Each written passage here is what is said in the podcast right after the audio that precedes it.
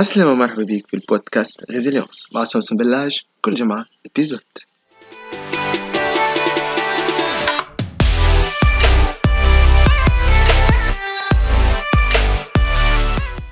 عسلامة الناس الكل. عسلامة موعدنا الأسبوعي واللي هو الحلقة 11 اليوم من سلسلة Résilience donc اليوم نحبوا نحكيو على حاجة مهمة برشا برشا في سعينا نحو تحقيق أحلامنا واللي هي الطموح l'ambition أهمية أنه يكون عنا طموح من أجل ما نرنيو نحو تحقيق أحلامنا. خاطر ما غير طموح شنو اللي ممكن في الدنيا هذيا donc الطموح مهم برشا برشا برشا.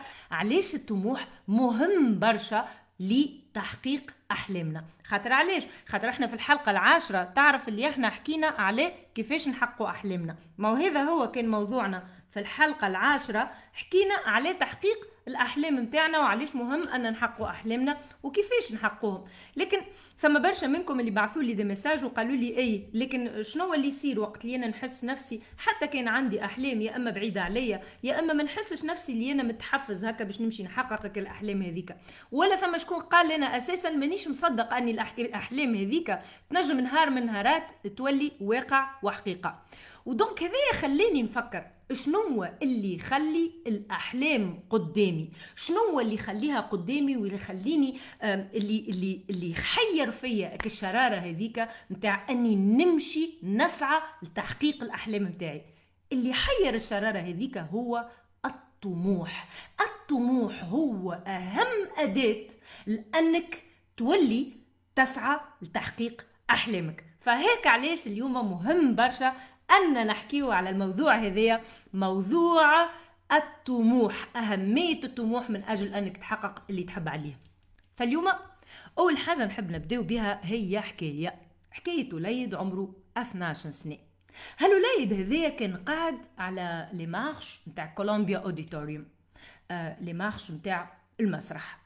كان قاعد على الدروج هذوكم وهو يبكي ويصيح ويعيط وغاضب وحسيله في الحالات الكلها. هو كان فك الحالة هذيك من الغضب. وقت اللي متعدي راجل مغادي الراجل قاعد يغزر له. زعما شبيه قرب منه.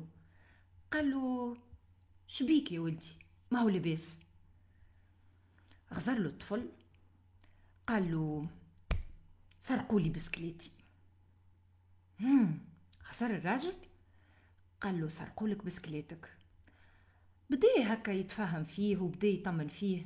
بعد قال له اسمعني أنا الحومة هذيا نعرفها مليح مليح. علاش؟ على خاطر عندي صالة متاع رياضة لهنا في ال coin هذايا كان تحب اجا معايا. أنا نعرف مركز شرطة قريب. اجا معايا أتو نمشيو نقدمو شكايه بالشخص ذا اللي سرق لك بسكليتك. أخزر له كالطفل هذاك قال له تعرف أنا لو كان نشدو اللي سرق لي بسكليتي شنو نعمل له قال له شنو تعمل له قال له نعطيه لكمة. غزر له وكا الراجل. قال له مليح. أما باش تعطيه لكمة ما هو الساعة يلزمك تتعلم الملاكمة. أكل وليد هذاك ولد 12 سنة. من هيك الليلة هذيك وكل ليلة جات بعدها. كل ليلة السبعة متاع العشية وهو في الصالة متاع الملاكمة يتعلم في الملاكمة. وبسبب الانضباط متاعه وبسبب الشغف متاعه وبسبب الطموح متاعه أهدى للعالم البطل التاريخي أهدى للعالم الأسطورة محمد علي كلاي. الله يرحمه. هذه الحكاية هي حكاية محمد علي كلاي وهي تقول لنا أهمية أنه يكون عنا طموح في الدنيا هذه علاش؟ على خاطر الطموح هو الشرارة اللي تخلي أكل الأحلام متاعك هذيك قدامك واللي تعطيك الحافز باش تدزك القدام نحو السعي باش تحققك الأحلام هذيك. الطموح وأهمية أن نحكيه على الطموح. فالطموح اللي هو مهم برشا يرتكز على ثلاثة حاجات. اليوم نحب نحكيو عليهم. شنو ما هما هالركائز اللي يرتكز عليهم الطموح؟ ثلاثة حاجات أنت معتاد بيهم خاطر نعرف اللي أصدقائي لهنا أوفياء وهما آه، باقي يتبعوا في ال live هذوما وباقي يتبعوا في الحلقات نتاع Résilience وإحنا اليوم وصلنا تبارك الله للحلقة 11 donc خليني نقول عليهم شنو هالثلاثة ركائز هذوما اللي يرتكز عليهم الطموح. هما أولا التركيز ثانيا المرونة وثالثا بعد التركيز والمرونة ماذا يأتي؟ تأتي النزاهة. شنية هي النزاهة اليوم باش نعرفوا بها؟ التركيز واللي هو رقم واحد. خلينا نحكيه على التركيز. التركيز معناها أنه يكون عندي هدف واضح قدامي. به الهدف هذاك. حتى ولو كما قلت بكري اكا الحلم هذاك اللي في وسطك وانت تقول زعما زعما نجم زعما ما نجمش زعما نبدأ زعما خلي حتى. أنا نقول لك أسعى. أنا نقول لك مثالش. أعمل لك الخطوة الأولى اك الخطيوة الأولى هذيك وخلي اك الهدف هذاك أمامك. وابدأ توا في أنك تركز. تركز الاهتمام والانتباه متاعك وما عاد تسمح لأي حاجة باش تقطع لك الانتباه متاعك ما عادش تسمع لأي حاجة تسمح لأي حاجة باش تشتت لك الانتباه متاعك شوف التركيز مثلا في الرياضة خلينا نحكيو شوية على الرياضيين. أكل محترفين ذوكم الأبطال الرياضيين. ترى شنو يعمل الرياضي وقت اللي يقرر أنه يركز؟ يركز الاهتمام متاعه على الملعب وفي الميدان وهو مركز على الكرة هذيك. ما هو ثم الجمهور اللي هو ساعات يستهزأ به ثم الجمهور اللي هو ساعات يرمي له كلمة. لكن الرياضي المحترف هذاك هو لاهي كان بالكورة متاعه هو مركز على الكورة ومركز على الهدف.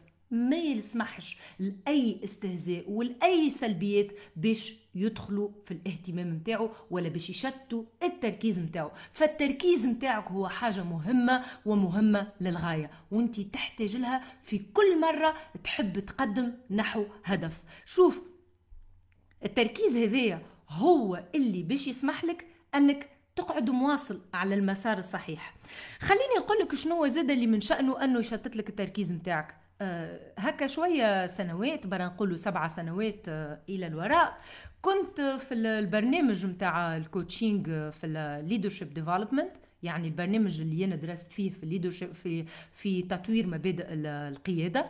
وكانت المنتور نتاعنا آه، ساعات هكا تقول لنا على حاجات. بون يعني بالنسبة لي أنا التجربة هذيك اللي هي دامت آه، يعني مدة عام تلقيت فيها العديد من الدروس. من أهم الدروس هذوما من يعني من حاجات اللي أنا عمري ما ننساهم واللي هما أثروا فيا ونحب نشاركك فيهم. من الحاجات هذوما هما درس كبير حول التركيز وأهمية التركيز. Alors أنا في الوقت هذاك سبع سنين كما قلت التالي كنت نظن أني كيف نبدأ على فيسبوك ونبدأ ديما نحط هكا في des commentaires وقت اللي حد من أصدقائي حط حاجة نبدأ أنا حاضرة في les groupes الكل كان نقول لك مثلا ثمشي 20 groupes أنا حاضرة في ال 20 groupes ثمشي des commentaires يهبطوا أنا الأولى اللي نهبط commentaire أنا الأولى اللي نهبط des j'aime donc أنا نظن انه هذيك عبارة على آه، كما تقول أنت l'engagement نتاعي. علاش؟ خاطر أنا نحب نكون حاضرة مع أصدقائي ونشاركهم ومعناها voilà ونعبر لهم اللي أنا حاضرة معاهم. ومرة من المرات كيف كيف وأنا نعبر على الحضور نتاعي هذايا بصفة كما قلت مبالغ عنها فكان ال groupe هذاك نتاع اللي إحنا نخدموا فيه اك ال mentor نتاعنا اللي هي ال coach نتاعنا قالت كلمة اللي هي جرحتني برشا. قالت شوف راهو إذا كان أنت تعدي يومك الكامل وأنت على فيسبوك تعدي في تحط في les commentaires ولا تهبط في les publications أعرف اللي راك ماكش قاعد تعمل في حاجة مهمة في الدنيا هذه. الكلمة هذيك وجعتني برشا وقتها. علاش؟ خاطر والله ما بيني وما بين روحي قلت والله يظهر فيها هذيا بالك شي ممكن شي غايرة شوية هكايا مني. والله الحقيقة هذيا اللي خممتها في الوقت هذيك. قلت هذيا شنو حكايتها؟ معناها بغيتو إحنا نهبطوا des publications ونهبطوا des commentaires خاطر إحنا نحبوا نقربوا من أصحابنا. يا أخي ما عجبتنيش بكل بكل. لكن من بعد وقت خممت فيها. لقيت اللي أنا الوقت هذاك الكل وقت مشتت فيه الاهتمام نتاعي. وقت عمري ما نجم نركز فيه على حاجة خارقة للعادة ونخرجها كمصلحة كفايدة يستفيد بها شخص آخر غيري. من نهارتها بعد ما خذيتها هيك الكلمة هذيك واستوعبت الفحوى متاع المعنى متاعها قررت أني ناخذها مبدأ بمأخذ الجد. وقررت أني بشوية بشوية نبدأ نقص من الحضور متاعي ذاك اللي كيف ما قلت مبالغ عنه يعني في في في المواقع الاجتماعية. وقررت أني نركز على الفايدة. يعني وقت اللي نخرج une publication نخمم الساعة قبل شنو هي الفايدة اللي باش تحصل علاش؟ على خاطر المهم عندي أنا هو أني نقعد مركزة على الفايدة ومركزة على إك المنفعة هذيك اللي نحبها تحصل من وراء إك ال publication sinon شنو هي النفع نتاعها وشنو هي الفايدة نتاعها فأحنا حاجتنا باش نتواصلوا مع بعضنا لكن كون يعني وانت تعمل في هذايا كون على آه، ديما على تركيز على أهم حاجات اللي هما آه، الحاجات الأساسية اللي أنت موجود في المواقع الاجتماعية يمكن من أجل أنك تحققهم. كما أنا مثلا موجودة على المواقع الاجتماعية من أجل أني نوصل صوتي وأني نبلغ فايدة. إن شاء الله ونتمنى أني تحصل لك. فكيف كيف؟ اليوم رانا نحتاج أن نركزوا لأنه الوقت متاعنا ديما نقول لك الوقت متاعنا راهو محدود. فأنت في حاجة أنك تركز اهتمامك على أك العمل الواحد. One thing at a time. أهو الدرس الموالي. One thing at a time مش معناتها؟ معناها حاجة برك في وقت برك. في وقت برك خطة واحدة وظيفة واحدة مهمة واحدة. ايكي حكاية ال multitasking هذيك اللي كنا نحكيوها قبل راهي ما عندها حتى أساس من الصحة. تعرف شنو معناتها multitasking ولا multitâche؟ هي كلمة خذيناها من القاموس نتاع الحاسوب يعني من القاموس نتاع الحواسيب les computers. Donc هما الكمبيوتر هو اللي قادر أنه يعمل ال multitasking أنه هو ينجم يتلهي بخطة واثنين وثلاثة وأربعة في نفس الوقت. لكن الدماغ البشري هذا اللي اعطاه لنا ربي غير قادر على التركيز على أكثر من حاجة في وقت واحد. فركز على حاجة واحدة في وقت واحد. والحاجة الثانية والحاجة الثالثة اللي نحب نقول لك عليها في موضوع التركيز هي ما تخليش العقل متاعك يشرد. لا تدع عقلك يشرد يعني يذهب في التفكير ينحاز في التفكير وانت تمشي معاه وتلقى روحك انت توا قاعد يمكن آه، في في مكالمة اللي هي مهمة تلقى اللي فكرك يشرد. لا راهو التركيز نتعلموه. هو صحيح ملكة من عند يعني ربي أعطاها لنا التركيز هذايا لكن انت زادة كل مرة تخدمها الملكة هذه كل مرة تقول لا أنا لاحظت توا اللي فكري شد. ها أنا تو باش نرجعه ونركز على المكان هذاك اللي أنا موجودة فيه توا. نحاول نركز على المناقشة ولا على الحوار اللي قاعد داير توا. خاطر تنجم حاجة مفيدة جدا تمشي وما ناخذهاش. تجم فايدة تتقال وما تحصليش. علاش؟ على خاطرني سمحت الفكري باش يشرد. فأعطي قيمة كبيرة كبيرة لتدريب ذهنك. باستمرار. هذه حاجة دربت بها ذهني وتعلمتها. يعني علمتها لنفسي واللي هي قدرتي على التركيز على أني نقعد مركزة معاك على مساج آه، بعد ما كنا تعرفنا للركيزة الأولى واللي هي آه، الركيزة اللي قلنا عليها متاع التركيز. توا الثانية واللي هي المرونة. المرونة. وإحنا عملنا سنة حلقات اللي هما يمتدوا على عام كامل واللي هما بموضوع المرونة. باش نقول لك على أهمية المرونة في العالم متاعنا اليوم. العالم اللي هو آه، بشنو يتميز؟ يتميز بالتغييرات. هالتغييرات الكبيرة هذه اللي قاعدة تحصل في العالم متاعنا واللي هي إحنا حاجتنا باش نفهموها هي هالتغييرات هذه وفي نفس الوقت باش نستحفظوا على قدراتنا الذهنية وقدراتنا وكيف كيف زاد القدرة متاعنا أن نتعاملوا معها بصفة كيف ما تقول متميزة. ممتازة دونك المرونة. المرونة هي قدرتك على العودة إلى الشكل الأصلي. قدرتنا على العودة إلى الشكل الأصلي بعد ما ننحنيو بعد الوقوع على الأرض بعد ما نتعرضوا لضغط بعد ما نتعرضوا لاعتداءات بعد ما نسقطوا الأرض تماما. قدرتنا على أن نعاودوا نقفوا من جديد في عوذك العظمة هذيك اللي تيح شي يصير لها كي تيح تتكسر لا. قدرتنا أن وقت اللي شكون اللي باش يتيح لهنا؟ كيف ما الكوره الكوره هذيك اللي وقت اللي أنت ترميها على الأرض شي يصير لها تبمبي وترجع الفوق بأقوى. هذيك هي المرونة. هي قوتنا على أن نكونوا يعني ناس نؤمنوا أن حاجة أخرى ممكنة. عوض الاكتئاب والانزعاج والغضب. وطبيعي راهو الاكتئاب والانزعاج هذوكم مش يصيروا. يعني إحنا مش نعرفوهم. معليش على خاطر ce sont des émotions يعني هما من ال... من من العواطف اللي إحنا نمروا بهم كبشر. لكن من بعد انت لهنا تسأل نفسك السؤال شنو شنو اللي يطلبوا الأمر مني توا باش نبدأ من جديد؟ أي به ماني ماني مريت بها الفترة أي به ما ما الخدمه هذيك اللي مشيت على روحها. أي به يمكنك الشخص هذاك اللي حبيته ومشي على روحه. أي وتو تو شنو اللي يطلب الأمر باش انت تقف على ساقيك وتبدأ من جديد؟ قديش انت مرن؟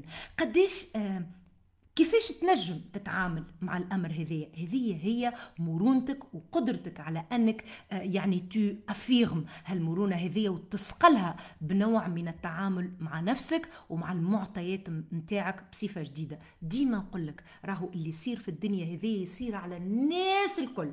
لكن كيفاش نتعاملوا معاه؟ هذاك هو الفاصل. الفارق هو كيفاش نتعاملوا مع الشيء اللي يصير. لكن الحاجات اللي تقع راهي تقع للناس الكل بدون استثناء للناس الكل تقع.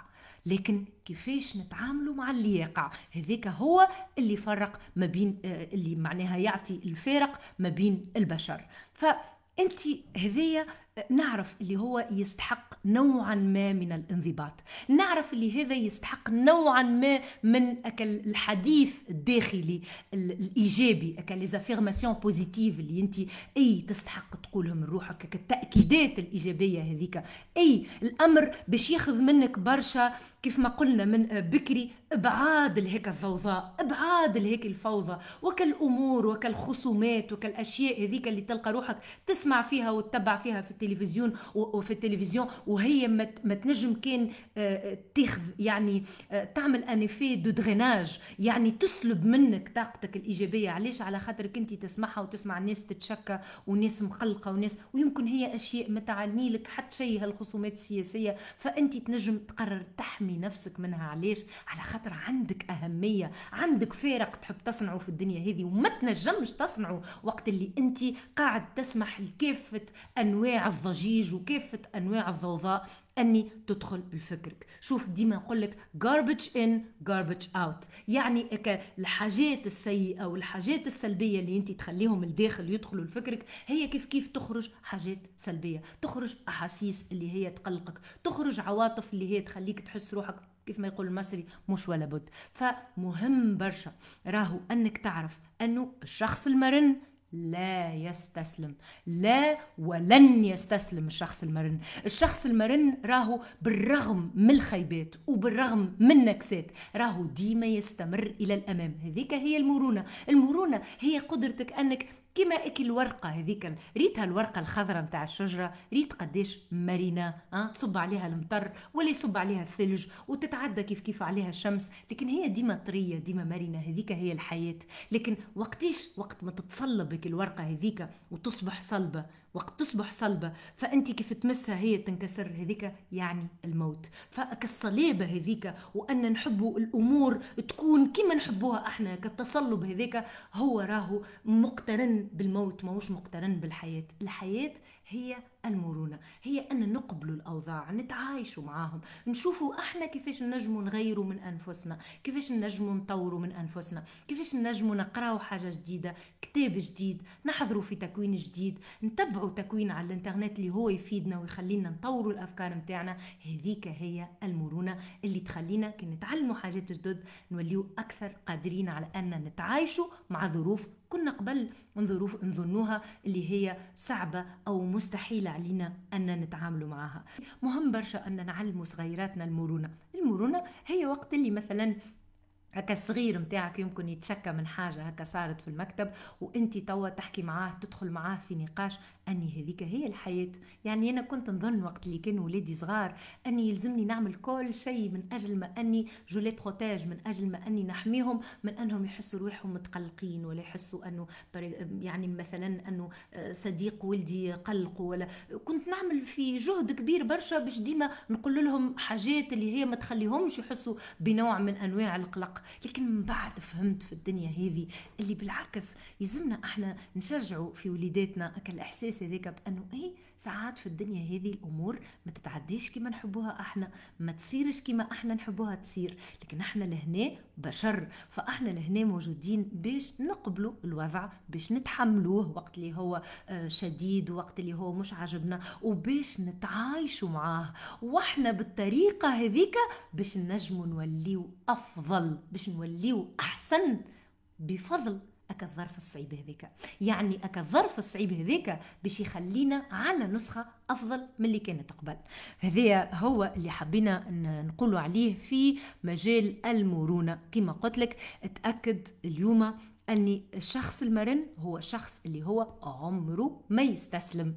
ف نحب كيف كيف تتأكد أنه النجاح المستقبلي متاعك النجاح المستقبلي متاعك راهو في خدمة الآخرين. ف أن هذه مهم برشا أن نحب ننجحوا من خلال خدمة الناس الآخرين وليس على حساب الآخرين. هذا يجيبني النقطة الثالثة والنقطة الثالثة الركيزة الثالثة بعد ما ذكرنا التركيز وأهمية التركيز في أنه يخلينا نسعاو نحو الطموح هذاك.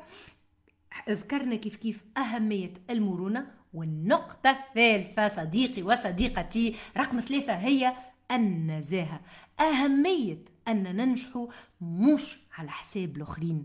النزاهة النزاهة أو لانتجريتي واللي هو مبدأ مبدأ نحبه ياسر ياسر المبدأ هذا خلينا بالله نفهموه ونفهموا المعنى نتاعو شنو بالضبط. النزاهة هي أن نتمسكوا بمبادئ أخلاقية. هي أن نتمسكوا بالمبدأ هذا مبدأ متاع ال intégrité donc هو أنك تعمل أي حاجة تعملها بشرف بنوع من الصدق. donc ما غير نزاهة راك ماكش مش توصل تحقق الطموح هذاك وتسعى وراء تحقيق هدف بكل الجوارح متاعك. علاش؟ خاطر تحس اللي ثم حاجة هكا يمكن هي ما هيش قاعدة تعاون فيك. النزاهه هي اللي باش تخليك على الطريق الصحيح وتخليك تحس اللي أنت راضي على نفسك بكونك على المسار الصحيح.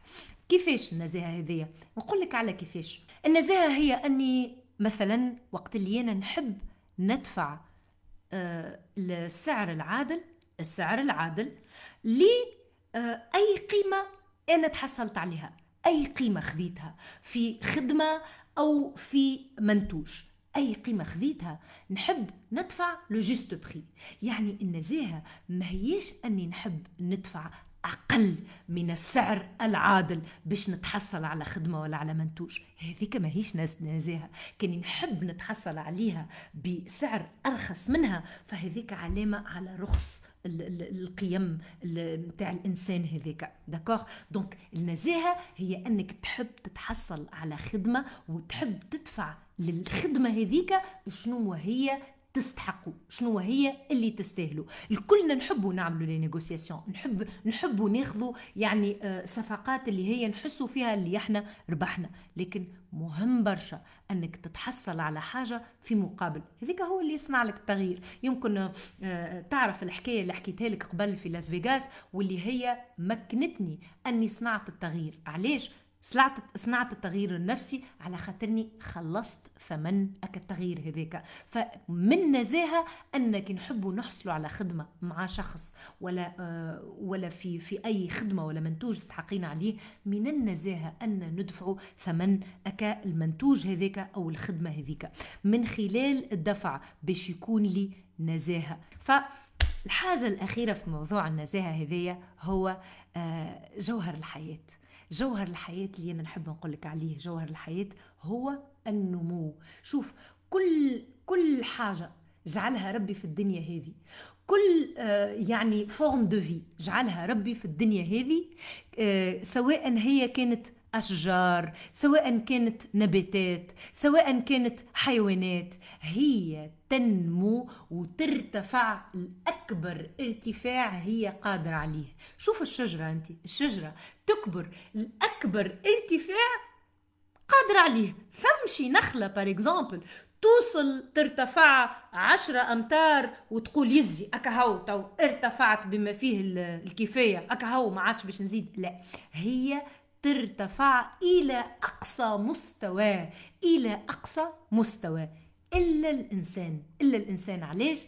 على خاطر الإنسان ربي عطاه كرامة الاختيار. الإنسان يوصل ويتعلم ويرتفع ولكن نهار من نهارات ينعزل وينكمش على ذاته ويقعد في ك المنطقة الراحة الاعتيادية اللي نقولوا لها la zone de confort ويقول يزي فيه البركة. دونك إلا الإنسان لأنه الإنسان ربي أعطاه كرامة الاختيار. وأنا نحب نقول لك اللي من نزاهة أنك تدرك أنه جوهر الحياة هذه هي أنك تسمح لنفسك أنك تطور نفسك تسمح لنفسك أنك تخرج من هيك الراحة هذيك وأنك تمشي نحو منطقة الضغط منطقة انعدامك الراحة هذيك الاعتيادية باش توا تنجم تحقق الفايدة للآخرين.